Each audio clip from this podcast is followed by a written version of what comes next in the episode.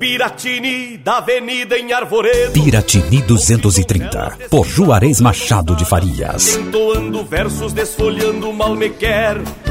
Piratini, 230 anos de povoamento. Há tanto para se relembrar.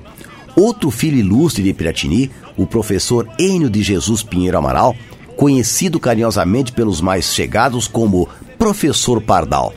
Dentre seus inventos, destaca-se aquele que reduziu o custo para a expansão da energia elétrica.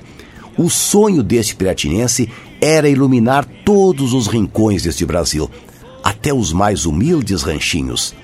Desprendido de vaidades pessoais, sonhava que todos, entidades, autoridades administrativas e políticas, se unissem em prol do bem-estar coletivo, pois via a energia elétrica como fator importante para manter o povo no meio rural.